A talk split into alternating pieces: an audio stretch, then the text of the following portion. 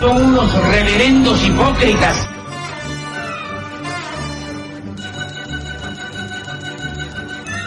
¿Por qué no suben a la tribuna a responderme si son tan hombrecitos? Tú te puedes reír, tú puedes decir lo que tú quieras, pero tú mientes.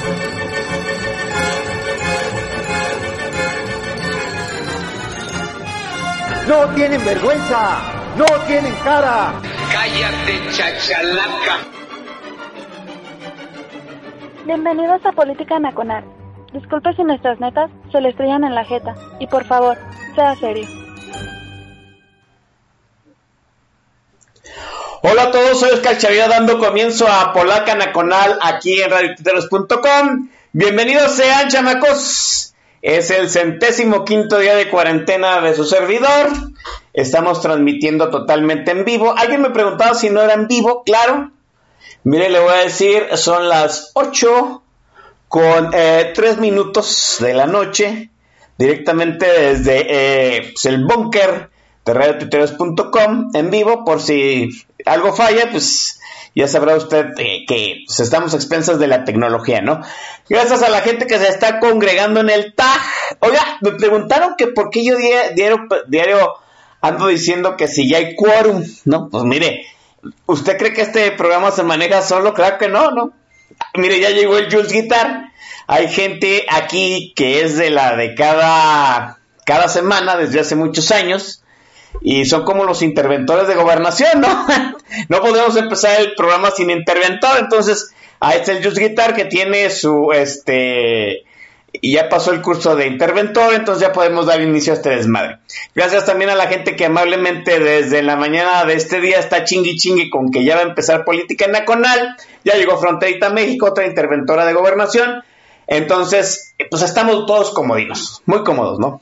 Muy tranquilos. Yo sé yo sé que vienen a este programa, por si usted es nuevo y por primera vez está escuchando pues este desmadre radiofónico, yo sé que vienen por la música, ¿no? Y precisamente en estos, en estos programas ponen de excusas de, ah, vamos a escuchar al maestro Don Vix porque nos va a dar una cátedra bien profunda de la polaca nacional, pero en realidad andan deseando ya que pongamos el playlist y corra pues la hora y media que nos vamos a pasar en este desmadre, ¿no? Bien, pero pues hay que taparle el ojo al macho, ¿no? Para que no digan que nomás vienen a escuchar música selecta, pues vamos a escuchar algo de lo que nos tiene preparado el maestro Don Vix. Eh, que déjeme presentarlo rápidamente, ya está aquí, maestro, buenas noches. Muy buenas noches, querido hermano Oscar. Este, qué gusto estar por aquí este, contigo en Política Nacional. Un saludo para la gente que nos hace el gran favor de escucharnos a través de Radio Tuiteros. Este, en esta oportunidad es un gusto darle la madre a la semana contigo y con todos ellos. Y pues estamos a tus órdenes, canijo. Sí, así es, dice Micho en Navidad que si es viernes de transexuales, pues no en esta estación, ¿eh? No sé de dónde venga Micho Navidad o a dónde va a ir, ¿verdad? O a lo mejor Micho Navidad tiene show después de este desmadre. Eh, invítanos, Micho Navidad. ¿sí? Si vas a salir de alguna diva ochentera, con muchísima mejor razón. Bien, vamos a lo que venimos. Oiga, ¿no? Qué, qué curioso el asunto, pero ya llegamos a julio. Qué sorpresa. Y todavía estamos este, encerrados en medio de la pandemia, cuando yo, el Chavira, suponía que el 8 de julio, que es el día de su cumpleaños, por, si, para que lo apunten, lo agenden ahí, toda la bebida este, espirituosa es bien recibida, el próximo miércoles, que es mi cumpleaños, yo pensaba que el día de mi cumpleaños ya iba a ser el día de la liberación, ¿no? Que íbamos a poder salir tranquilamente de nuestras casas porque iba, ya iba a estar aminorada la pandemia, pero pues estamos en el pico número 28.000 según López Gatel. Y seguimos aquí encerrados, ¿verdad? Eh, tan estamos encerrados que el primero de julio, que fue el segundo aniversario del error de las elecciones del 2018, pues el, el anciano que eh, es presidente de México no pudo hacer su tenderete en el Zócalo Capitalina Sí, y tuvo que hacer una especie de show tétrico, de monólogo, pero no de la vagina. Sí, ahí en Palacio Nacional, muy oscuro todo el asunto, ¿no? fue muy tétrico. Es más, ni Cachirulo lo había hecho tan mal. Sí, y miren que las, las, los monólogos de Cachirulo y este todo, lo que todo el set que le armaban eran pues era el canal 13, había poco presupuesto, ¿no? Pero pues ahora sí vimos al presidente cachirulear. Y en el día que se suponía iba a ser el segundo año de festejo, ¿no? De la chairiza varadora lopista, pues resulta que su esposa salió con una pendejada Twitter en la mañana y se les arruinó el festejo. Ya son dos años del error de julio, de la elección del 2018, y miren, el, el balance sorprende. ¿Sorprende por qué? Porque esperábamos que todo lo que ha sucedido en dos años sucediera en más tiempo, y la degradación de este sexenio que se nos ha hecho infinito y apenas va un tercio, pues es inmensa. Dos años de retroceso profundo, maese Don Vix espantoso, incontestable y abrumador, Oscar. Eh, llevamos dos años porque efectivamente López toma el poder real, o al menos eso intenta, en la semana siguiente a la elección de 2018. Por ahí hay una ceremonia muy extraña eh, en Palacio Nacional, donde Enrique Peña Nieto, Peña Bebé, recibe al perro de azotea que cobra como presidente ahora en, calidad de presidente electo, pero este lo hace en medio de, una serie de simbolismos eh, que claramente eh, tenían como destinatarios a los grupos de poder eh, y bueno, representando una salida de escena de Enrique Peña y cediéndole los trastos, para decirlo en términos taurinos, a Andrés López. A partir de ese momento, López empieza a gobernar, empieza a tomar decisiones, pésimas, por supuesto, porque pues, la pinche cabeza no le da para mucho ese güey. Y después, cuando el nuevo Congreso eh, comienza su trabajo, la nueva legislatura, pues ya ahí con una chicanada que hizo Morena, obtuvo el sesenta y tantos por ciento de los escaños, y ya ahí sí, ni para dónde hacerse, ya gobierna plenamente el nuevo equipo, insisto, todo a partir de la siguiente semana la elección y todo de la mano de Enrique Peña. Y pues son dos años ya, los estamos cumpliendo en este momento, y esta es la semana siguiente eh, en fechas a, la que fue la elección de 2018, y estamos ya eh, pues claros del tamaño de cagadero que tiene hecho López y la gente que lo controla y la gente que lo acompaña, que es una panda de imbéciles. Y pues no podemos anotarnos un solo triunfo. Estoy hablando como mexicanos, como sociedad, que, tengamos alguna interacción con el gobierno y que digamos, bueno, en estos dos años hemos mejorado en, vaya, no podemos decirlo, no tenemos cara con qué decirlo, no hay ni buscándole abajo de las piedras algo que sea claramente superior a lo que teníamos antes. En cambio, sí tenemos una lista espantosamente larga de aspectos en los que estamos mucho peor, ni siquiera peor, mucho peor que en el sexenio anterior.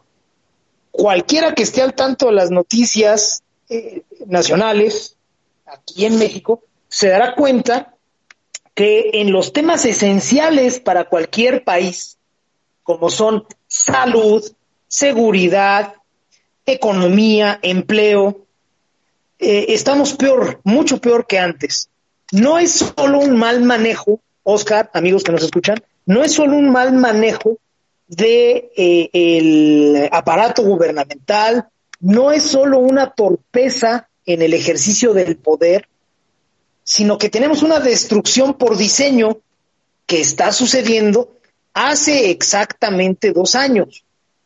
Mucho antes de que López recibiera la banda presidencial, ya le había dado en la madre al país cancelando el nuevo aeropuerto internacional de la Ciudad de México. Eso sucedió en octubre del 18. Lo dijimos en su momento, el aeropuerto internacional de la Ciudad de México, ahí en Texcoco, era el canario en la mina.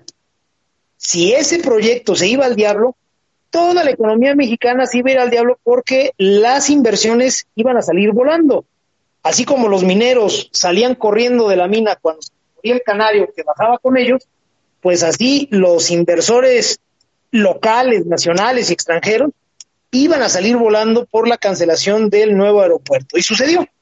Bueno, este cagadero no es mera torpeza, no es nada más un ejercicio eh, novato, lo estoy poniendo entre comillas, del poder, sino que es una, es una destrucción por diseño. En noviembre de 2018, si no me equivoco, y lo platicamos después aquí en alguna oportunidad en Política Nacional, Oscar, pero en noviembre de 2018 publiqué en Twitter por primera vez que el gobierno de López, aún antes de formalmente empezar, claramente tenía dos objetivos, aislar y empobrecer al Estado mexicano para poder someterlo, para poder quebrar a la sociedad, para poder imponer un retorno al viejo modelo político de los setentas, donde no había libertades, donde no había opciones, donde el gobierno siempre estaba listo para eh, oprimir al ciudadano y el ciudadano pues se tenía que aguantar porque no tenía herramientas para eh, responder. Bueno, pues se ha confirmado tristemente, hoy, además del cagadero por diseño que ya traíamos, traemos un super cagadero derivado de la pandemia por COVID-19. Y bueno, pues eh, no tenemos más que voltear en, en nuestras calles, en nuestras ciudades, en el ambiente local, y ya no digamos asomarnos a los periódicos o a las redes sociales o a los medios tradicionales de comunicación, para darnos cuenta la destrucción atroz que hemos estado sufriendo en estos dos años, Oscar. A mí me parece lamentable y terrible que todavía tengamos un debate sobre si lo están haciendo eh, muy mal o nada más mal, que todavía tengamos académicos y que todavía tengamos eh, eh, supuestos críticos, y lo estoy entrecomillando, que le dan el beneficio de la duda a López y a su pseudogobierno de FOMI, pensando en que es que, híjole, él sí tiene toda la buena intención, pero pues por alguna razón, no, señores, no mames. El señor es pendejo y los que lo manejan son siniestros. No hay más, ya no le busquen. Hay gente que me dice, oye, es que entonces si es pendejo, ¿cómo es posible que tenga ese plan maquiavélico? No, papacitos. No mi ciela, como se dice ahora, como está de moda. Aquí nadie está diciendo que hay una mente maestra única encarnada en el botijón hipertenso que cobra como presidente, para nada. Ese pendejo nada más es eso, es un güey con muy pocas luces al que un grupo siniestro puso adelante como payaso de las cachetadas a, repetir sandeces todas las mañanas, mientras ellos tratan de restaurar el viejo modelo político. Entonces, tenemos eh, todavía un debate artificialmente construido y sostenido sobre en realidad qué querrá hacer López. Eh, eh, él, es, él es buena gente y tiene buena intención, pero hay algo en su gobierno que de alguna manera, no, no, no, no, no, ya dejemos de sernos pendejos. Estamos ante una destrucción por diseño del Estado mexicano, una demolición de sus instituciones, una, un recorte a sus libertades de la sociedad y todo eso está siendo dirigido desde la presidencia de la República aunque no desde el presidente, pues porque no tenemos presidente, Oscar, lo comentabas ahorita al inicio, en su informe, que no tiene nada que informar este pendejo, eh, en un ambiente ahí lleno de simbolismos que la verdad son atroces, con una silla vacía a un lado, bueno, pues eso nos debe de dejar muy claro que en este momento o no tenemos presidente o eh, hay alguien detrás de, de este equipo al que López considera presidente. Entonces, pues sí está muy, pero muy del nabo, Oscar. Sí, así es, estamos en una situación emergente, ¿no? Aunque en realidad la narrativa oficial dice que estamos en otra cosa. Cada vez se están decantando más la gente que es, apoya al observador. Mire, ya lo sabíamos en esa amalgama, eh, ¿cómo decirlo, no? En esa amalgama electoral de votantes del 2018 había un voto eh, flotante, sí que se fue por López, hubo un voto que por disciplina partidista votó por López. Y ahorita es el momento en este, en cierto sentido, de voltear la realidad y muchos lo han hecho. Eh, obviamente, sabíamos que la popularidad de López Obrador iba a decaer, que eh, los 30 millones de votos tarde o temprano se iban a desgastar e iba a quedar pues el voto duro lopista de siempre. Lo que sí no habíamos contemplado es la rapidez con que este gobierno está desmantelando los, las instituciones, las reglas, los procedimientos democráticos que una sociedad, que nuestra sociedad le costó muchísimos años moldear, acuñar, echar para arriba y poner en funcionamiento. Es cierto, la, el entramado institucional, el entramado legal no es perfecto, es perfectible, pero pues es lo mejor que habíamos construido. Y ahora, en tan solo dos años antes de la elección intermedia, pues se han dejado atrás muchas de esas cosas, ¿sí? Y a mí me parece que entre todo lo preocupante que vamos a retomar en este programa, en el aspecto legal, en el aspecto democrático, en el aspecto económico y la situación de la pandemia, pues lo que más preocupa es que son muchos focos rojos encima de un tablero en donde en realidad está un señor que no sabe cómo funciona dicho tablero, maese.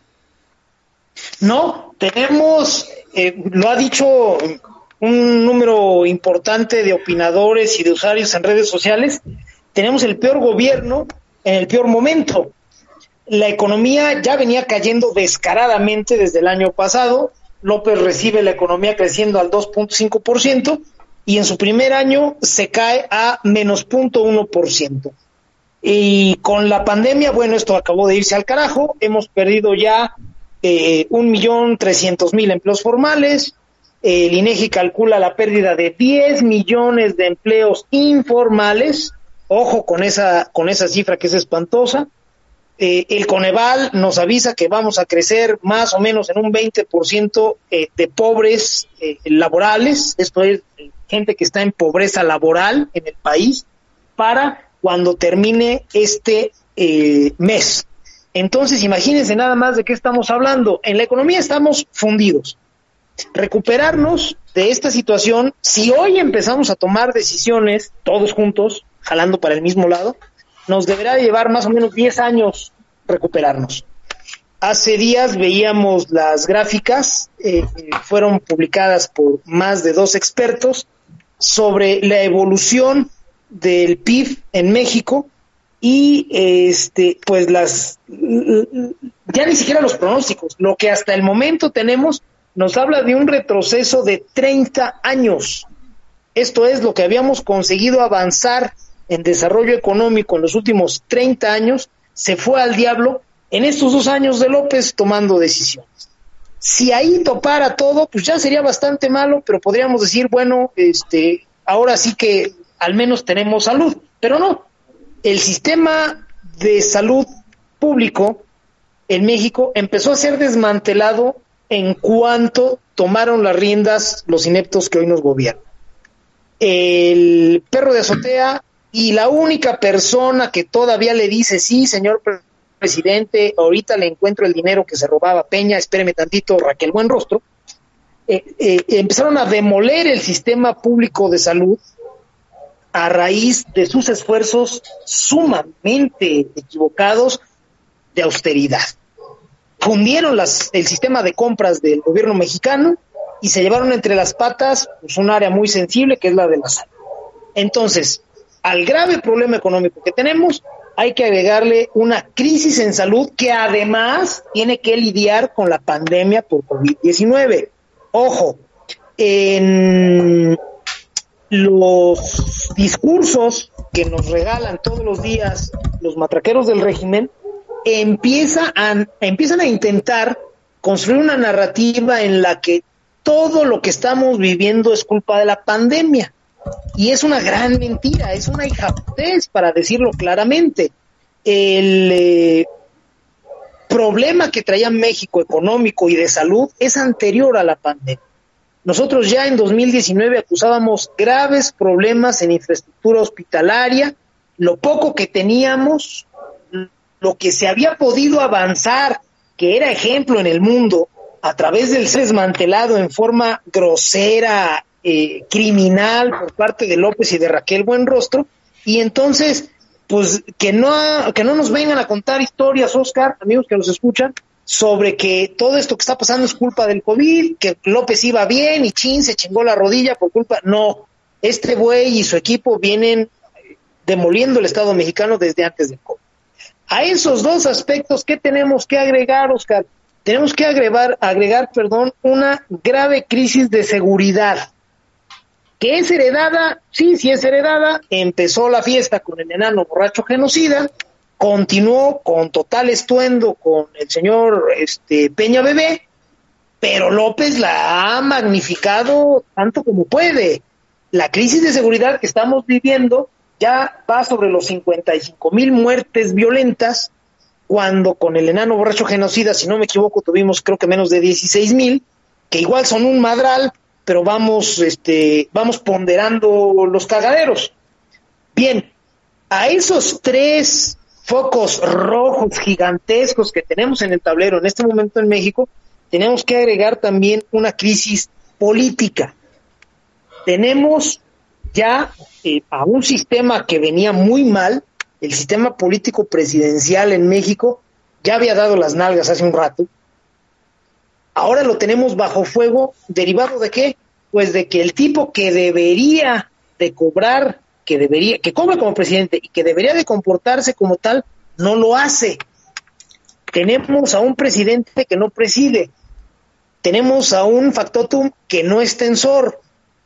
Tenemos a un tipo que debería ser el primer responsable, responsable es el que responde, por las decisiones duras, difíciles de Estado que deberían estarse tomando y en realidad lo que tenemos e, e, es a un eterno candidato, a un matraquero, a un tipo que ya no sabe hacer otra cosa que subirse al templete y contar historias. Y eso lo resienten los grupos de poder. Los grupos de poder en México eligen, validan a través del voto ciudadano a un presidente fundamentalmente para que sea un aval de todos entre todos.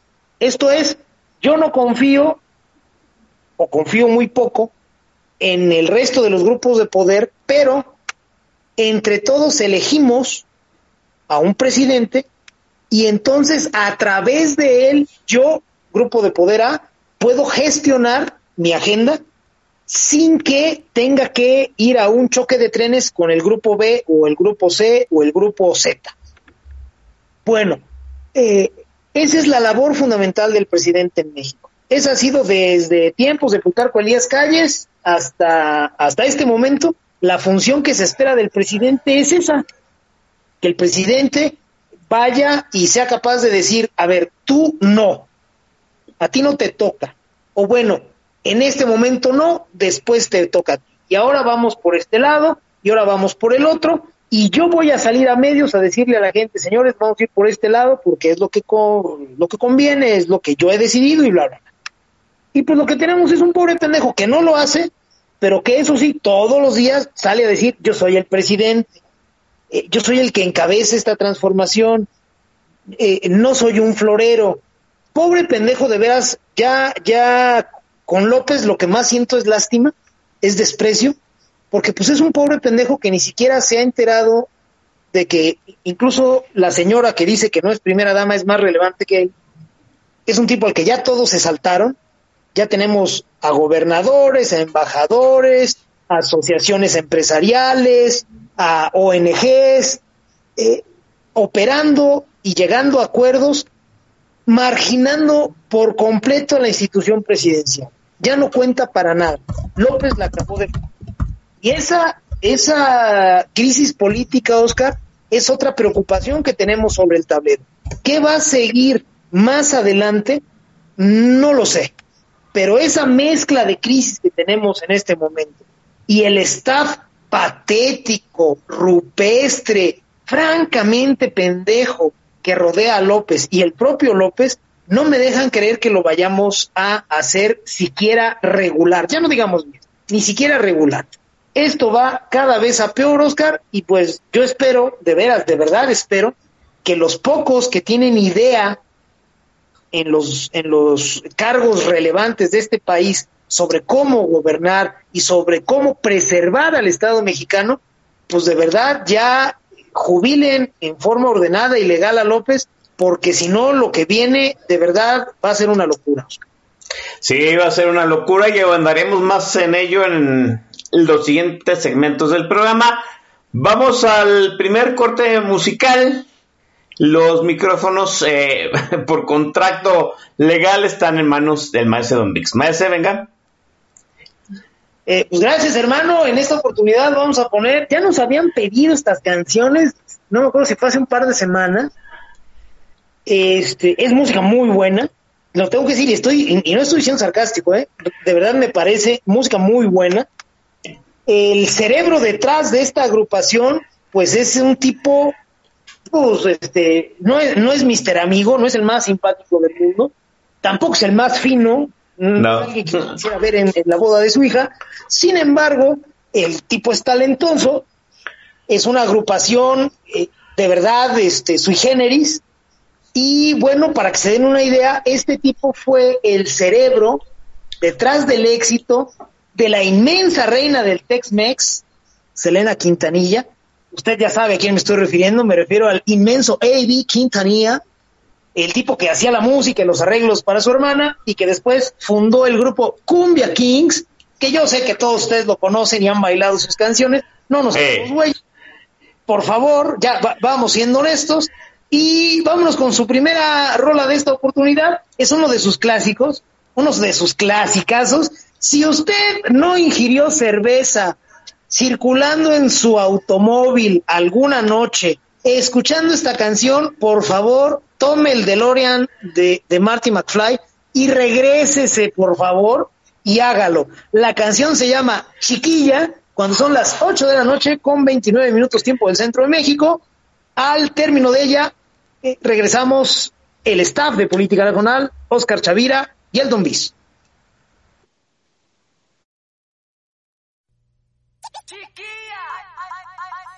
Me dicen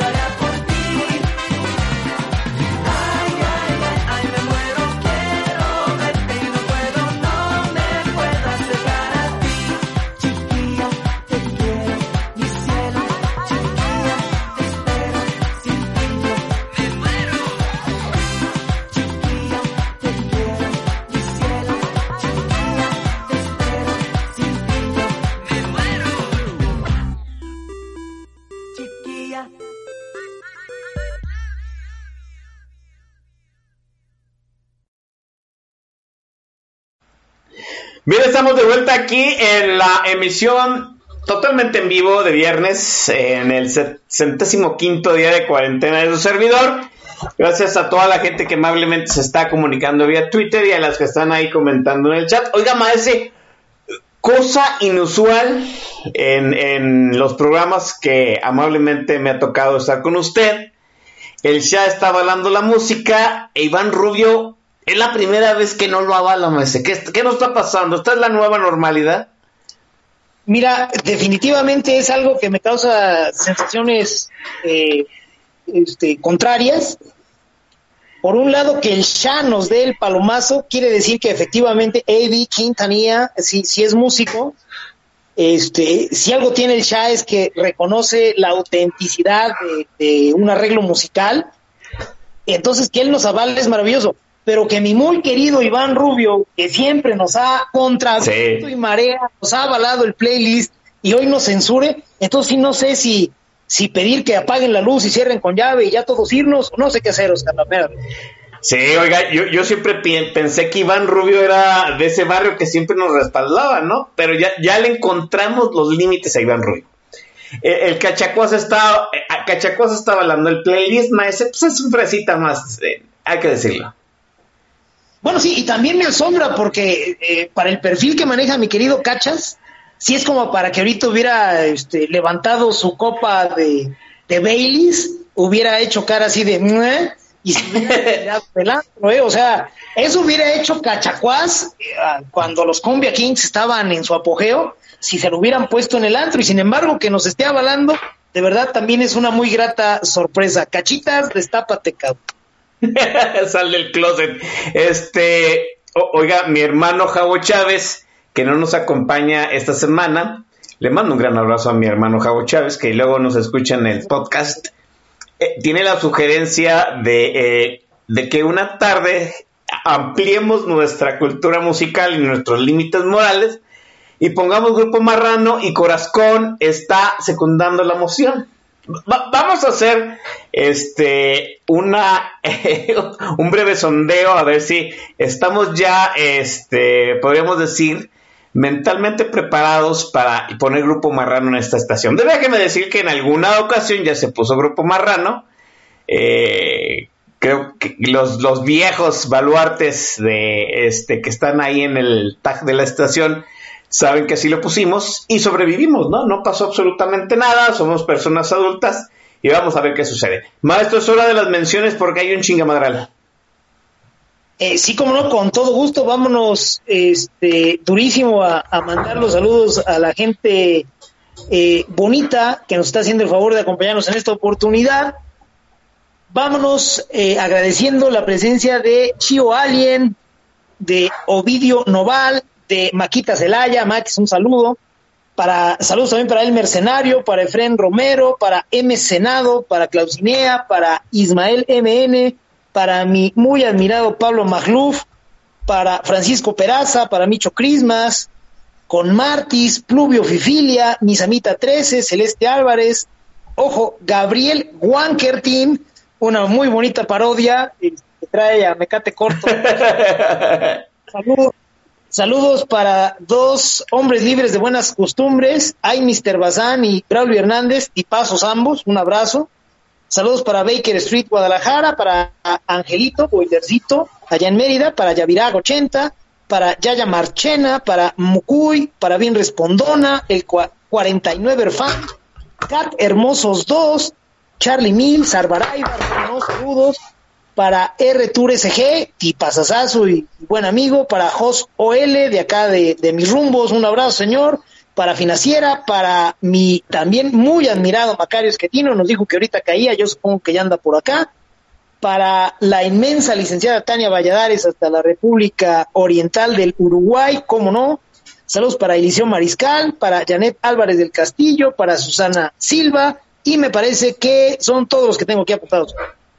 Bueno, a la gente que está ahí en el TAC, los rudos del TAC, está el señor Bronx, Jules Guitar, Jules Guitar que por cierto ya le quitaron eh, la venta clandestina de Chervecha, ya hay cerveza pues en los oxos de cada esquina en Guadalajara, entonces pues Jules Guitar tendrá que buscar otro ingreso por otro lado. Está Torolimios, Dritten 107, Javo Querétaro, Rafa, el señor Cachacuas, La Blanche, Permexicom. Está el primo Shavira, le, le mando un saludote, un abrazo al, a la familia. Micho Navidad, el señor Corazcón, está mi estimadísima Fronterita México, el vicealmirante, la bien contestona, Miura Mike, Arbaribar también está con nosotros ahí en el TAC, está el coronel Chorizo, un abrazote al coronel, este, al coronel nada más, este, Arteche, Guardiola, el Peje Clonius, el Master El Cha, desde algún lugar de, de San José, California, que por cierto California se está convirtiendo en el foco de la pandemia. Para que se cuide mi estimadísimo el Shah, está Hernán Corona, Aquiles 70, eh, Javier Santoyo, que también es un interventor de gobernación, está Uterio, eh, está eh, Pops Conic, Iván Rubio 30, Pepe Luis 51, el señor Alonso CP, mi estimadísima casita desde Torontepec. oiga, el, el único país del Tratado de Libre Comercio que la va a librar con la pandemia, con la recesión y con los disturbios sociales, pues es el, país donde vive la casa. Dichosa ella que nos escucha desde Torontepec de las Manzanas. Está el González 82, el señor Onel Butu, Frank y el 49er fan. Alguien nos faltó, está el Inadif que se acaba de, conectar a LX. Dice el que ya le hicieron la prueba del COVID ¿Cómo salió ya? Dinos, yo creo que negativo, ¿no? Espero que sí. Eh, Maese, bueno, pues qué decir. el pretexto de la lucha de la corrupción le dio la madre a los proyectos, a los megaproyectos que había dejado el sexenio anterior. Como usted bien lo dice, eh, la cancelación del nuevo aeropuerto de la Ciudad de México fue el canario sobre la mina que alertó a los inversores extranjeros, ¿no? A los mega inversores extranjeros acerca de cómo iba a mascar la iguana de este, de este, este, de este sexenio. Luego eh, la cervecería en Baja California eh, Norte, que se echó para atrás con una votación social medio mafufa, pues ya dio en la madre a inversiones gruesas y ahora imagínense ustedes, esto es una inversión que tiene mil millones de dólares y está viendo a México como este, los caprichos presidenciales y la manipulación, social echan para atrás inversiones millonarias, pues no hay forma, no hay modo. México está a nada de perder el grado de inversión, de estar entre el top 10 de países donde, eh, ¿cómo decirlo? En el top 10 de países de más atractivos para la inversión privada. Ya salimos del top, este, cada semana que pasa estamos cayendo dentro de ese listado. Vuelvo a decir que estamos a nada de perder el grado de inversión por la enorme deuda de que tiene petróleos mexicanos, que producen menos, gasta más, este, y luego los precios del petróleo que se desplomaron debido a la pandemia. Eso le ha dado al traste la economía. La campaña del combate a la corrupción la agarraron como forma de destruir la, economía. La situación de pues hay que volver al gobierno austero para darle a los pobres le dio en la madre pues a, las arcas, este, a las arcas de la nación, ¿no? Qué, curioso y es, y es, parte de lo que no se dice, no, no, se, no se dice mucho, ¿no? Antes había corrupción y dinero para un montón de cosas, ¿sí? Y ahora se supone que no hay corrupción, pero tampoco ajusta el dinero. El gobierno de López busca desesperadamente cómo conseguir dinero por donde sea, ya rompió la promesa de no endeudarse, ya adquirió deuda para gastar ese dinero, ah, poniendo de pretexto nuevamente la pandemia. Y eh, volvemos a lo mismo. Hay más excusas que éxitos, yo creo que no hay éxitos, hay un sinfín de excusas maese y pues eh, sucede que luego la narrativa siempre excusatoria del presidente eh, en un principio permea, pero luego el ciudadano, los oídos de la población se, se, vuelven inmunes a ese montón de excusas. Creo que ya se le acabaron esos, ¿cómo es ese, ese tiempo de gozo donde todavía una administración le podía echar la culpa a los gobiernos anteriores y la gente poco a poco empieza a preguntarse en qué momento empieza a gobernar López Obrador hacia adelante y no viendo hacia atrás, maese. Sí, mira, el, tema de las excusas incluso, incluso sería un escenario menos pinche que el que tenemos ahora porque en cuanto hace al, al, tipo que cobra como presidente y su círculo más cercano, ya ni siquiera caen en el terreno de las excusas, simple y sencillamente niegan la realidad. Lo mismo si hablamos del el propio López, que si nos referimos a la esposa de del redneck que cobra como secretaria de la función pública, imagínate nada más.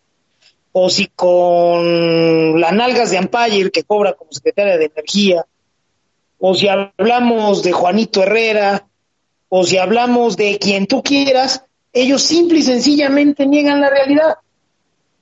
Tajantemente, yo tengo otros datos, que es lo que responde López. O la secretaria de Energía nos viene a contar historias de que le aplaudieron en la UPEP. Bueno, puta madre, ¿qué haces con algo así? Ni siquiera es una excusa, es única y exclusivamente una negación de la realidad. ¿Por cuenta de quiénes corren las excusas en este gobierno? Por cuenta de Ricardo Monreal, el tipo que tuvieron que inventar como factotum ante la increíble incapacidad, cobardía, abulia y japutés de López, el sistema tuvo que inventarse un factotum para medio parchar el sistema y que siga a jalones y empujones, pero se siga moviendo. Bueno, las excusas van por cuenta de él por cuenta de quién más hay excusas, por cuenta de Marcelo Ebrard, a veces. Es que fuimos, es que ya vimos, es que ya conseguimos, ahora sí que discúlpenos, pendejos, pero aprendiendo y ahí vamos. Otro tipo que más o menos a veces pone cara de pendejo y pone una excusa es el chalán de Marcelo Ebrard en la Cámara de Diputados, Mario Delgado, que ya lo está perdiendo, ya está perdiendo ese rol, ya cada vez más se acerca al estilo de, sus otros compañeros de simplemente negar la realidad. Bueno, ¿qué sucede con el mexica de a pie? El mexica de a pie, la gran mayoría, la gran mayoría, suele ser muy ajeno a cualquier subrayo, cualquier tipo de análisis sobre el desempeño de gobierno. El mexica de a pie nada más eh, su forma de interactuar con la gestión de gobierno es a pura percepción, a puro sentimiento, así como si fuera un trío, un trío de boleros, no de los otros, a puro sentimiento y, y a puro este chilazo.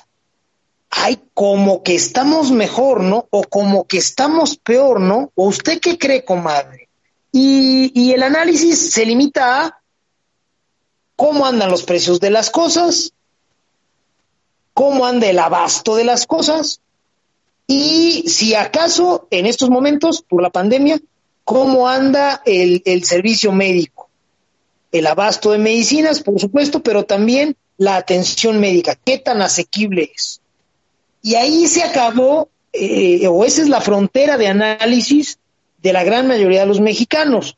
Entonces, cuando alguien viene y nos dice, pero ¿cómo es posible que López Obrador siga manteniendo una aprobación del 40? 5%.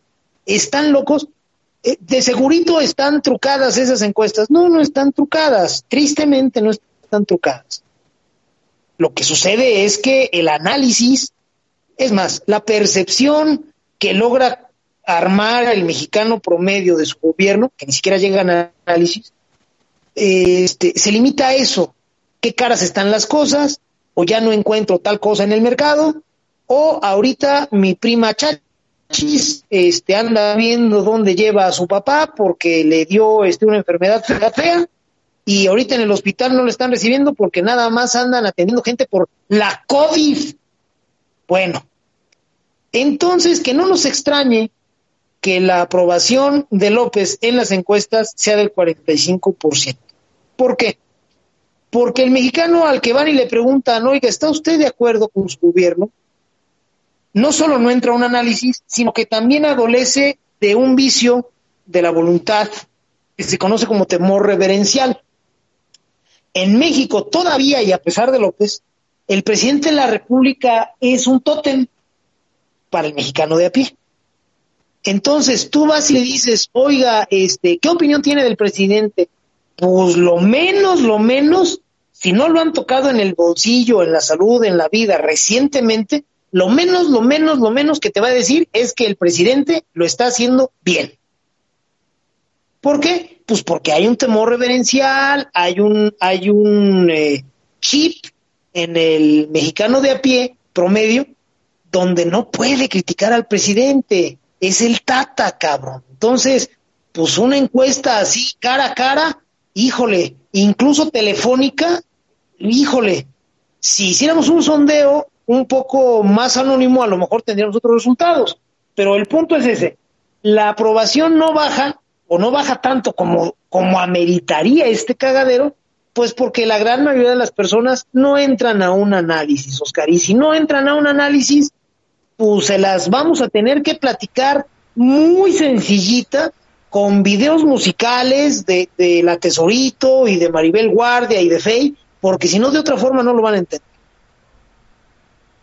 Sí, así es. Hay, hay una percepción donde todavía, me parece, la gran mayoría del mexicano no se le encienden los focos rojos porque la percepción es lo que está sucediendo a ras de piso, ¿no?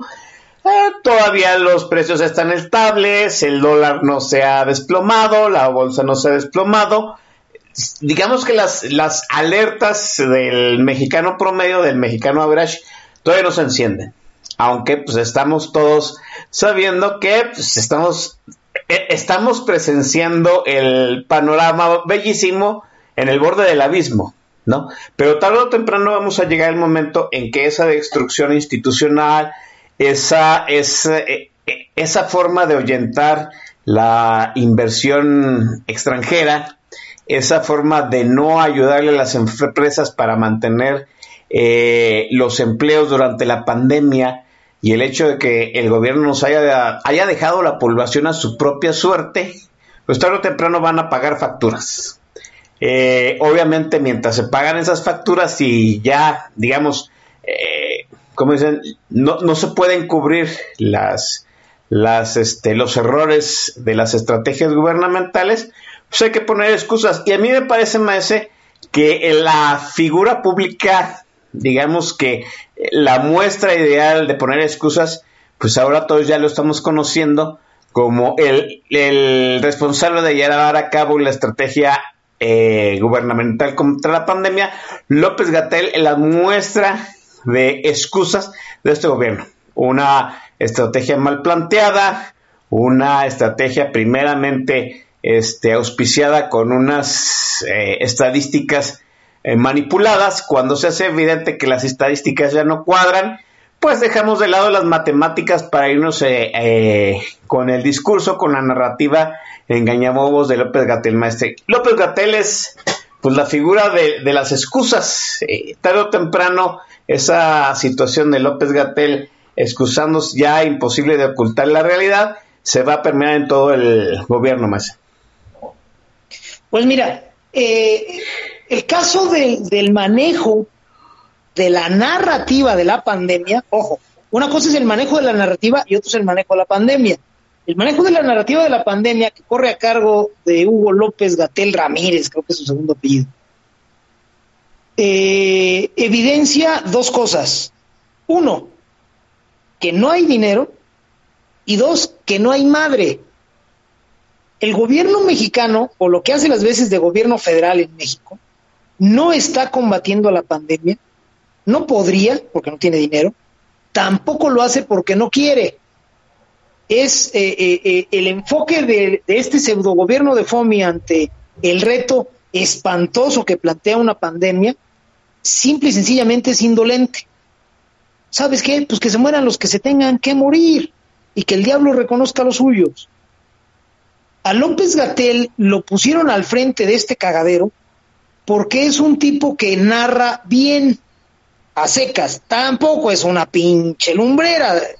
Vaya, si los güeyes este, que consideran a López un genio de la comunicación escuchan a Gatel, pues creen que están hablando, eh, que creen que están oyendo hablar a Dios, pero no es el caso. Es un buen performancero y hasta ahí, López Gatel. Entonces lo pusieron ahí a contar historias con cara dura, y con mucha, pero mucha crema en los tacos para que la gente crea, el pueblo de México crea, que efectivamente se está haciendo algo ante la pandemia. La realidad es que no se está haciendo ni madre. Y no se está haciendo ni madre por dos razones. Primero, no hay recursos. ¿Por qué no se hacen pruebas? Porque no hay dinero. ¿Por qué se nos está muriendo la gente en los hospitales? Porque no hay ventiladores. ¿Y por qué no hay ventiladores? Porque no hay dinero. ¿Por qué no tenemos más camas disponibles? Porque no hay dinero. ¿Por qué no estamos manteniendo con efectividad a la gente en su casa a través de un subsidio directo al consumo? Porque no hay dinero. La primera explicación que debemos encontrar en el cagadero del gobierno de López ante la pandemia es la falta de dinero. No lo hay. Primero, eh, nunca aparecieron los 500 mil millones de pesos que López decía que se estaba robando el, el anterior gobierno. No aparecieron por ningún lado. Por otro lado, la recaudación se fue al suelo. La inversión y con ella el empleo y con ella las ventas y con ella las contribuciones se fueron al diablo. Entonces, sin dinero, pues malamente puedes hacer frente a una pandemia. La segunda razón por la que no, vemos una reacción clara, muy limitada en recursos si tú quieres, pero auténtica, de eh, este gobierno ante la pandemia, es por indolencia. Esto es, no es que nos estén matando o que nos quieran matar, simplemente les vale madre si nos morimos. Para ese afán aislacionista y empobrecedor de quienes pusieron a López al frente del gobierno, la pandemia les viene como anillo al dedo. Tan les viene como anillo al dedo que el espantosa y aterradoramente pendejo de López se atrevió a repetir esa frase en una conferencia mañanera. Yo me imagino perfectamente a sus guionistas explicándole a López, así con mucha paciencia, presidente, esta coyuntura de la pandemia nos viene como anillo al dedo para aplicar la cuarta transformación. Eso se lo dijeron off the record, todavía pensando que a López le medio funciona la cabeza, que era capaz de distinguir lo que se debe de, repetir y lo que no se debe de repetir ante las cámaras. Y sin embargo, ahí va el perro de azotea, botijón, este tembloroso, y lo primero que dice nos vino como anillo al dedo, chingas a tu madre, me pude imaginar perfectamente. Tras la mampara, me pude imaginar a Epigmenio Pimstein, a, la pésima musa Beatriz, a Díaz Polanco, a Stier Kolpolevsky, a todos esos diciendo, no mames, eso no lo tenía que decir, bueno, pues lo dijo. Entonces, por eso es que tenemos a un performancero y no a un técnico delante de las cámaras cuando se trata de hablar de eh, la estrategia ante el COVID. No hay ninguna estrategia, ¿sí? Hay pura reacción y hay pura administración de narrativa. López Gatel no está al frente del combate del COVID. López Gatel está al frente de la elaboración de una narrativa que, haga creer que hay una estrategia ante el COVID. ¿Por qué no la hay? Pues ya lo dijimos, no hay dinero y no hay interés en salvar a, los mexicanos. Para el afán aislacionista y empobrecedor de quienes están dirigiendo este desastre, pues tener una pandemia es efectivamente una gran oportunidad de consolidar su agenda porque nada aísla y nada empobrece más que una enfermedad contagiosa. Entonces, Oscar, hay que decirlo claramente, no hay ningún motivo de aplauso, de serenidad, de reconocimiento en la labor de, del aparato de la Secretaría de Salud y de sus políticos eh, eh, ante la pandemia. No hay una labor. López Gatel está para simular que hay una labor. Por eso lo vemos desde hace dos meses diciendo estamos en el pico de la pandemia. Por eso lo vemos ya derrotado diciendo, miren, esto va a durar lo que tenga que durar. Y saben qué, la gente no se está muriendo porque falten camas, se están muriendo de COVID. Oye, grandísimo pendejo, pues ¿a quién crees que le estás hablando? Y sin embargo hay gente que todavía se traga esa píldora. Bueno, pues tráguensela, aprovecho. Pero que quede claro y desde esta muy humilde y pitera tribuna lo vamos a decir, López Gatel no dirige ninguna estrategia contra el COVID, López Gatel está ante las cámaras para construir una narrativa que haga creer que hay una estrategia donde solo hay pobreza e indolencia, Oscar. Sí, así es. Déjeme dejar este segmento aquí. Vamos al siguiente, a la siguiente pausa musical, si es que se le puede llamar música, del maestro Don Con todo gusto, hermano Oscar, vámonos con la siguiente rola de los Cumbia Kings. Ups. Muy bien recibidos. Puta, durísima rola. Sí. Un cover, si no recuerdo, de el otro gran referente de El General, alguien que, este, pues antes del reggaetón, antes de Cumbia Kings, antes de cualquier cosa baja y ruina, ritmo así medio tropicalón tecno, eh, pues fue el general. La canción se llama, fíjese nada más que finura, rica y apretadita, que es una cosa maravillosa, que la y al término de ella, Oscar Chavira y el Don Bis regresamos. Son las 8 de la noche con 58 minutos, tiempo del centro de México.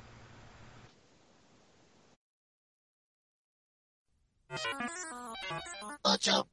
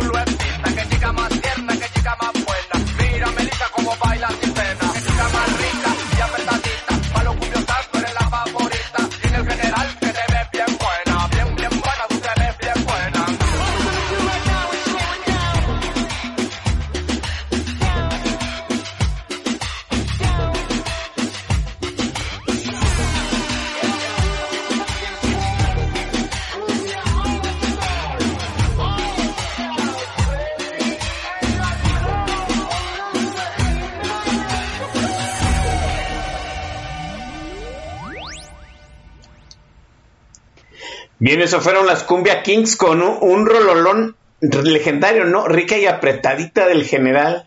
Ahora nos están poniendo aquí en el tag de la estación un referente, el papá del general. Digo, ¿hubo algo antes del general? Si siento como que fue el Big Bang y, y pensar algo antes del general ya se me hace algo muy alejado. Más hay más menciones eh, buscando los vales de Walmart. Es correcto, vámonos con los últimos este, saludos de la noche. Si nos está escuchando mi querido hermano Javo Chávez, un abrazo para ese cabrón, lleva cuatro o cinco horas atorado en la carretera, entonces ojalá. Chale. Hermano. Saludos para Rosa, saludos para Elisa 01 Black, para mi muy estimado Píndaro Albondiguilla, queretano ilustre, para eh, Mavis Vázquez, para Paco Cándano y para Norma Bernal, mi querido hermano. Gracias. Sí, mire, ya llegó ahí al tag de la estación Daviologic, bienvenido. Oye, y, una mención muy especial a mi comadre Sócrates Ochoa, que está escuchándonos en algún lugar de Guadalajara, de la calzada para allá. Ayer fue su cumpleaños. Jules y yo pensábamos, bueno, Jules no, yo sí pensaba que pues, íbamos a festejar este fin de semana en algún, en el bar Morelias de Mala Muerte, aquí en Guadalajara, con unas hierbabuenas banqueteras, el cumpleaños del buen Sócrates Ochoa y su servidor que la próxima semana, y pues no, no, tuvimos que, que tuvimos que echarnos nuestras respectivas chelas en su casa. Mañana hay una pseudo reunión eh, virtual para festejarnos nuestros cumpleaños y no va a haber de otra más que sí. Un abrazote al, a la comadre Sócrates Chochoa. Este, paren de mamar que están diciendo, oiga, el Jules Guitar anda diciendo que con esta música se siente en el galeón, pinche Jules. el, galeón es, miren, Bares de mala muerte en Guadalajara, el Galeón. Así rápido, ¿no? El Galeón, el Bar Chapala, y el Bar Gil, probablemente en algún momento, ¿no? ¿No? Pero sí, si, si, usted en algún momento se siente tapatío, pues tiene que darle una, una vueltecita al Galeón para sentir este su ambiente, ¿no? Entre más corriente, más ambiente. Más este no hay nada que festejar en el gobierno de López Obrador, no hay logros. Yo decía eh, el miércoles precisamente que fueron los dos años del error de julio de la elección del 2018, que pues lo único que podía festejar López Obrador en donde los números le cuadraban era la elección del 2018, que todos los demás números eran negativos eh, o números rojos. ¿sí? Y a falta de perseguir victorias, pues hay que perseguir narrativas. Por eso me parece tan emblemático lo que están tratando de construir con López Gatel. ¿sí? No hay una estrategia contra la pandemia, pero sí hay una narrativa eh, emanada de la pandemia. No hay una victoria en, en el combate a la corrupción, pero hay una narrativa sobre el combate de la corrupción no hay este una narrativa este acerca del combate a la violencia, de este, suministro de medicinas, etcétera, etcétera. Pero para todo el gobierno hay, tiene una narrativa. Obviamente triunfalista, obviamente de otros datos. Y a falta, vuelvo a decir, de victorias que presumir, el presidente tiene que buscar pues otra, ¿cómo decirlo? Otra intifada, otra cruzada, y tal parece que López Obrador ya la encontró. ¿sí? Previo al festejo, de, a su festejo del primero de junio, a su monólogo en medio de las sombras, ¿sí? Como la casa de Bernarda Alba, ¿no? Este, López Obrador, López Obrador dijo que él iba a ser un guardián de las elecciones y empezó a despotricar otra vez contra el Instituto Nacional Electoral. Esa, es la nueva zanahoria que le va a ofrecer a su berregada para perseguir. López Obrador va a ser el garante de la elección del 2021 y tal parece que la narrativa a partir de este momento, Maese, es desviar la atención y obviamente abonar a su causa de destruir el Instituto Nacional Electoral y hacerse del control de la elección del 2021, Maese. Claramente, eh, el único chance que tenía la restauración que le encargaron a López de ganar algo en la elección del 21 era, primero, mantener una ficción de normalidad democrática hasta entonces y tener recursos, primero, para simular una bonanza derivada del triunfo de este pendejo, y segundo, tener recursos suficientes para hacer caminar una supuesta aplanadora desde el gobierno y desde Morena que eh, les llenara las urnas el día de la elección. Bueno, ninguna de esas dos cosas le son asequibles a López hoy. No hay dinero, no lo hubo no lo va a haber. Ni para simular bonanza, ni para comprar voluntades a la hora. Y segundo, la ficción de normalidad democrática duró menos que un suspiro de monja. López dinamitó cualquier ficción de normalidad democrática desde antes de que le pusieran la banda en el pecho. Entonces, su único chance de conseguir algo para más adelante es reventar al INE. La, la, única oportunidad que tienen los guionistas de López y el propio López de eh, mantener su proyecto es que dejemos de tener elecciones libres, reales, limpias, con certidumbre en este país, como las que hemos tenido desde 1997 para ponernos estrictos, ¿no? Quizás desde el 94 ya habíamos tenido una elección suficientemente eh, transparente, limpia y tal, vamos a decir que fue muy inequitativa en favor de Cedillo, ok, sales, la quitamos y desde el 97, eso sí ya es incuestionable, del 97 al 18 tuvimos elecciones reales en este país y deberemos seguirlas teniendo. Bueno, el único y primer interesado en, en reventar al INE es López y lo que él representa, su gobierno. No dudo que dentro del gobierno de López haya gente que diga, híjole, no mames, este, con el INE no. que tengan un, un, un pudor, un resquicio de madre de decir, ¿sabes qué? Es que sin el INE, ¿cómo vamos a poder validar? Sin embargo, la dinámica, la inercia que ya se apoderó del gobierno de López, donde los bolivarianos son los que llevan la parte discursiva, los que llevan este, los mensajes, ya no va a permitir una disidencia real al interior del gobierno que defienda al INE. Entonces, ¿quién va a defender al INE? Los ciudadanos. Nada más y nada menos. Suena muy bonito decir yo defiendo al INE, porque nos imaginamos poniendo barricadas en torno al edificio insignia del INE o, en la Junta Distrital. No. La primera defensa del INE es ser inteligentes y reconocer que es la joya de la corona de la primavera mexicana. Primero, entender que es la institución fundamental para la democracia mexicana. Sin el INE no se puede elegir con certeza y si no se puede elegir con certeza, no hay legitimidad y no hay orden. Y un Estado que no tiene legitimidad y que no tiene orden, ya valió muchísima más.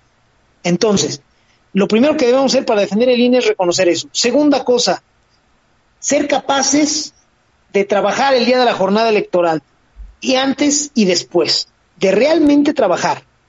Y, y poner un hashtag o, este, o subir un meme no es trabajar. Trabajar es capacitar ciudadanos, capacitarse uno mismo, antes, durante y después de la, de la jornada electoral. Tenemos que ser capaces de acuerpar al INE. Sin los ciudadanos, el INE se lo traga López, que es un pobre pendejo, pero sin embargo, la construcción democrática es algo que debemos de apuntalar todos porque si nos hacemos a un lado se cae y se la traga cualquiera, hasta López se la traga. Entonces debemos ir a defender. Efectivamente, y como bien has leído la situación, hermano Oscar, la siguiente narrativa que va a utilizar López para distraer a su clientela es la de hablar en contra del INE, afirmar que la democracia mexicana empieza con su triunfo, imagínate nada más que hija putés, y empezar a decir que si queremos conservar esa democracia, lo primero que tenemos que hacer es desmontar al INE. Esto que, analizado por cualquier persona, es un contrasentido, es un contrasentido, perdón, es una gran pendejada. Para el mexicano de a pie, puede sonar lógico. Al mexicano de a pie no le gusta pensar, le molesta, le fastidia. No mames, qué hueva, mejor dime, tú dime. Entonces, ese contrasentido de López de no había democracia y por eso gané y ahora ya hay democracia, puede ser vendible. Tenemos que trabajar en contra de él.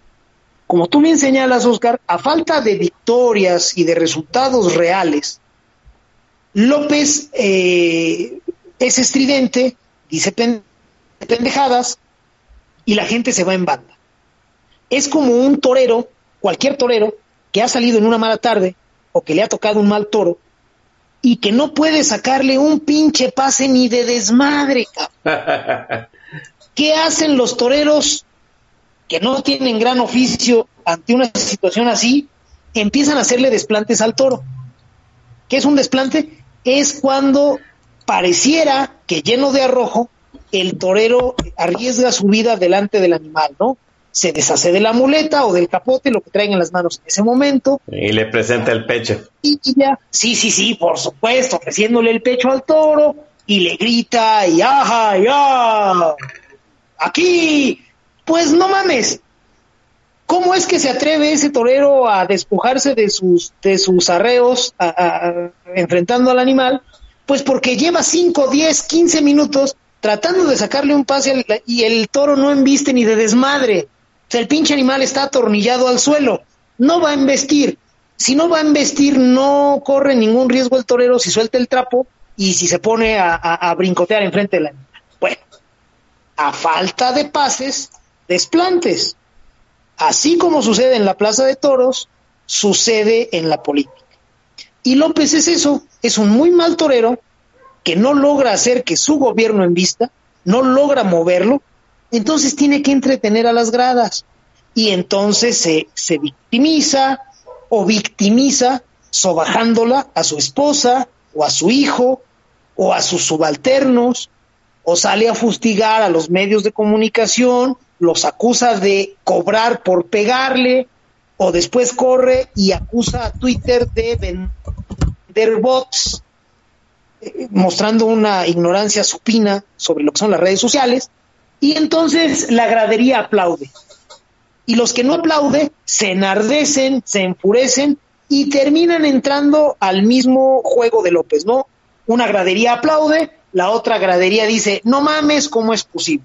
Y al final del día López va pasando toro tras toro, sin hacerle ni madre, Así es. van vivos a los corrales, pero finalmente la corrida se mantiene, siendo que a un torero tan malo como López es para que le incendies la pinche plaza. Así es. Para, para que avientes los cojines al suelo y le digas, ¿sabes qué? No mames. ¿Qué va a suceder entonces? Bueno, si nosotros somos capaces de salirnos, cuando digo nosotros me refiero a los opositores, no solo disidentes, sino opositores, somos capaces de salirnos de ese planteamiento estridente, vacuo, donde el tipo nada más está sonando un tambor de hojalata duro y dale todas las mañanas, pues vamos a ser capaces de desmontar su narrativa. Y en el momento en que López no tenga narrativa, no tenga enemigo, no tenga algo que al oponérsele torpemente le dé soporte, en ese momento se derrumba. Es como cuando le bajas el sonido a la televisión a un programa muy malo, que sin embargo es estridente, a un partido de fútbol aburrido, que los comentaristas logran hacer pasable haciendo, haciendo bromas y chacoteando. Si tú ves un partido muy malo y te lo están narrando Martinol y García y el otro güey que no se le entiende lo que dice y nada más se ríe, bueno, pues a lo mejor hasta lo disfrutas, y el partido puede ser realmente muy malo, pero como esos güeyes se están distrayendo, tú sigues, destapas otra cerveza y cotorreas y ya. Si ese partido tan malo le bajas el volumen, lo muteas y dejas de escuchar a Martinoli, a García y a Campos, entonces ya le tienes que poner atención al partido y te vas a dar cuenta que es infumable, es una mamadota. ¿Qué haces en ese momento? Cambias de. Bueno, eso es lo que tenemos que hacer con López. Y urge que lo hagamos, Oscar, de verdad. Era para antier, pero pues hoy todavía no sirve. Sí, así es. Y, y, esta semana va a construir otra narrativa en Washington, maestre. El presidente que no viaja va a ir a, hacer a la DACA en los Estados Unidos en medio de las pandemias, en medio de dos administraciones desastrosas de la pandemia. Trump y López Obrador, ¿quién lo fuera a creer, maestro? No, bueno, eh, eh, eh, la necesidad hace extraños compañeros de cama, Oscar. López va a Estados Unidos porque no se puede negar. Lo tenemos que decir con todas sus letras y perdón si ofendo, pero López es la perra de Trump. Si, Trump le pide a López brincar, López brinca. Si le pide agacharse, se agacha. Si Trump va a orinar, López le ayuda, se la sostiene. ¿Me explico? Entonces, eh, para ese presidente que decía que la mejor política exterior era la interior, en una de esas frases estúpidas que sin embargo a los tontos les llama la atención, un presidente que viaja en vuelos comerciales con todo lo que eso implica, incomunicación, ineficiencia, riesgo, etcétera, va a tener que ir a Estados Unidos a servir de payaso de los cachetadas, como lo hace en Palacio Nacional todas las mañanas, pero ahora en la Casa Blanca. ¿A qué va López Estados Unidos? A ayudarle a Trump como tambor para que le peguen y suene y Trump pueda hacer pasar hacia sus electores la idea de que está trabajando. Bueno, ahí los vamos a ver juntos, vamos a ver a un tipo soberbio, limitado, pero que sabe jugar con las poquitas cartas que la vida le dio, que es Trump, y a un pobre pendejo que no tiene cartas, que no tiene fichas y que ni siquiera se ha enterado de qué se trata el juego, que es López. Ahí quiero ver a la loca academia militante y además lavadores de cara compulsivos del régimen de López, a ver qué dicen cuando al tipo este, lo exhiban, lo humillen, lo presenten pues como lo que es, Juan Trump, el policía de Estados Unidos que tiene a sus soldados correteando a los inmigrantes para que no molesten en Texas, en Nuevo México, en North Carolina y donde quieras. Bueno, ahí llegamos y sería bastante, bastante interesante que desde este momento los opositores a López podamos elaborar un discurso donde acorralemos, no a López, porque ese pobre pendejo no se entera. Para acorralar a alguien necesita enterarse de dónde está parado y ese güey eh, médica, física y mentalmente ya no sabe dónde está parado. Pero para que acorralemos a la gente que tiene en Estados Unidos trabajando, para que acorralemos a Marcelo Ebrard y para que acorralemos a los bolivarianos, de manera que López tenga que sostener sus dichos de que a Trump le iba a contestar todo y no lo iba a dejar que nos pillaran. Bueno, tenemos que ponerlo en esa situación. O cumple o el tipo regresa con la cola entre las patas. Vamos a ver si estos opositores que nos decimos de López somos capaces de armar ese discurso. Sí, así es. Mientras vamos a la última pausa musical, más. Vamos con todo gusto, hermano. Este, vamos a presentar otro de los clasicazos de los Cumbia Kings, una canción eh, de antro. Esta era mucho de antro. Sí. Esta la tenían que poner en algún momento. Hasta el antro más fresa de mi ciudad ponía esta ropa de los Cumbia Kings porque las chavas se transformaban muy cabrón y porque pues finalmente cuando las ganas llegan, las ganas ganan y hay gente que sabe a chocolate. La canción se llama efectivamente Sabes a chocolate cuando son las nueve de la noche con 21 minutos tiempo del centro de México. Vamos a disfrutarla y al término de ella, Oscar Chavira y el Don Bis, regresamos.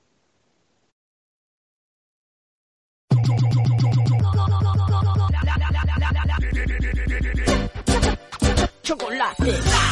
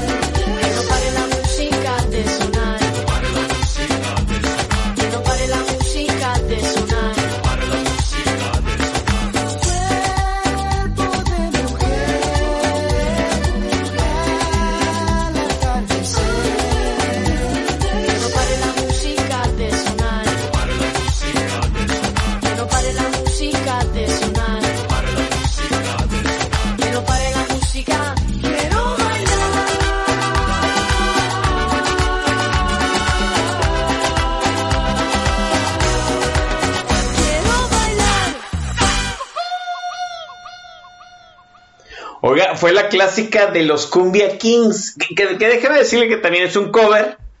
Sí, la, la Gen X de Mazabolengo sabe que eh, esta rola de Sabes a Chocolate pues, la hizo famosa el grupo Menudo. Si, si usted tiene menos de 40 años o menos de 35, pues yo creo que conocerá, no sé, Claridad o eh, Súbete a mi moto de Menudo, pero ellos fueron los que implantaron el de Sabes a Chocolate cuando cantaban el grupo Menudo Maese, este, Ricky Martin. Sí, es correcto. Y, y- y Ricky Martin era el vocalista principal de Sabes a Chocolate cuando estaba en el grupo Menudo.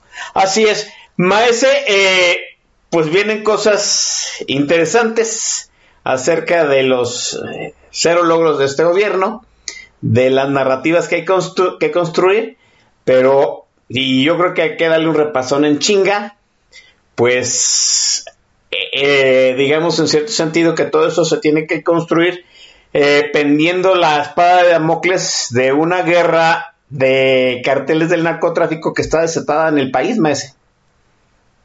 espantosamente los vacíos de poder se llenan, la falta de tensor se siente, entonces cada grupo se encuentra ante la necesidad de salir por su cuenta y riesgo con los recursos a su alcance a tomar lo que considera que, que, necesita o que, o que se le debe. Y los cárteles no son otra cosa que grupos de poder. Entonces, ¿por qué vemos una disparadera de plomo y por qué vemos que levantan acá y atacan allá y lo mismo se este, meriendan a 28 adictos o halcones refugiados entre adictos en un, en un anexo y, también atentan contra el secretario de Seguridad Pública de Ciudad de México y, y dices, bueno, aquí cuál es la lógica? Pues que cada grupo anda buscando lo propio. No hay tensor, no hay presidente. Y en el momento en que falta ese tensor maestro, por así decirlo, todos los demás tensores del sistema fallan. A nivel regional, a nivel estatal, municipal, se viene un, eh, un desequilibrio. Y ante ese desequilibrio, pues los grupos de poder no son gentecita. Salen, los dientes, ¿sabes qué? Bueno, pues yo puse lana para que hubiera alguien que administrara, para que diera la cara y para que resolviera estas controversias. Ya me vieron la cara de pendejo, mi lana ya les salió, ya le salieron alas, ya nadie me va a responder por eso que puse y no hay presidente. Pues entonces, ¿sabes qué, güey? Ching su madre el diablo, vamos cada quien por la nuestra y a ver hasta dónde nos alcanza. Y eso nos va a generar gravísimos problemas. Si tú ves que alguien atenta contra Omar García Harfuch, y nada más te quedas con que es el hijo de María Sorté, bueno, pues a lo mejor, por- puedes dormir tranquilo. Pero cuando sabes que es hijo de Javier García Paniagua, un super policía político, siniestro el cabrón, los pies a la cabeza, de gran relevancia para el sistema en el sexenio de José López Portillo, al grado de disputarle la candidatura presidencial a Miguel de la Madrid, y después te detienes a pensar que Javier García este, Paniagua fue hijo de Marcelino García Barragán, el general secretario de la Defensa Nacional cuando en el 68 pues entonces te das cuenta que el atentado tiene un montón de carnita. ¿Quién se atrevió a ir en contra, no de, no de Omar García Harfush, sino del grupo político y de la estirpe de policías y de garantes de estabilidad que representa su familia en los últimos 80, 90 años? Eso te habla de que todos los acuerdos del sistema ya se fueron al ya. Ya.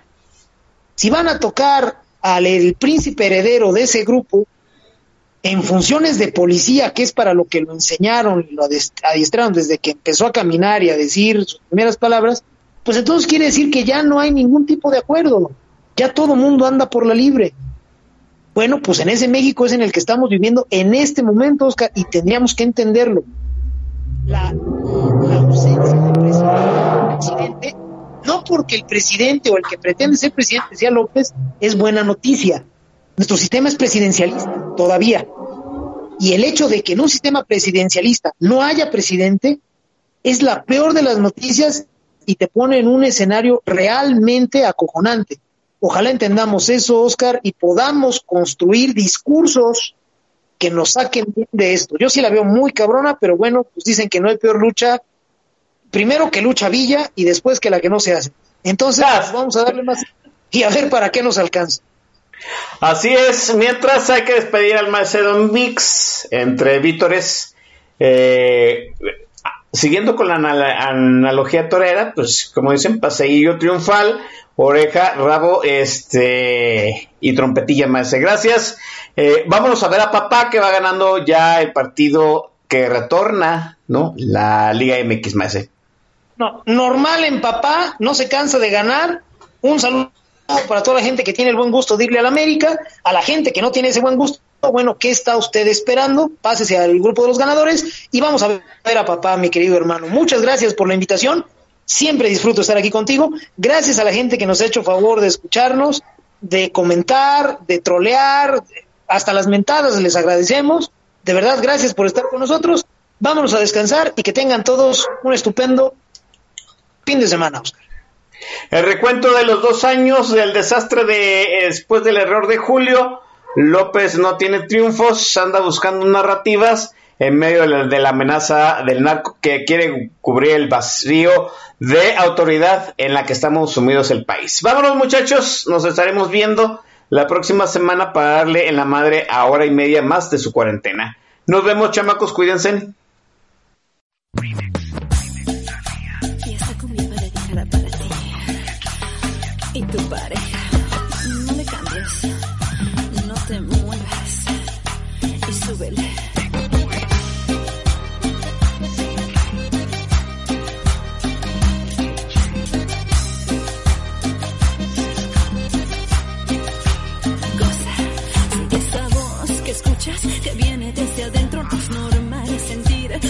Lo que yo siento. Es el amor que me ataca, que me invade todo el cuerpo. Atrévete, no más por el presentimiento de vivir y amar. Que es eso lo que cuenta. Si sientes como un yo, derribaremos puertas. Mírame, tal vez. Si quieres, tú lo intentas. Ven aquí, no dudes, no dudes si te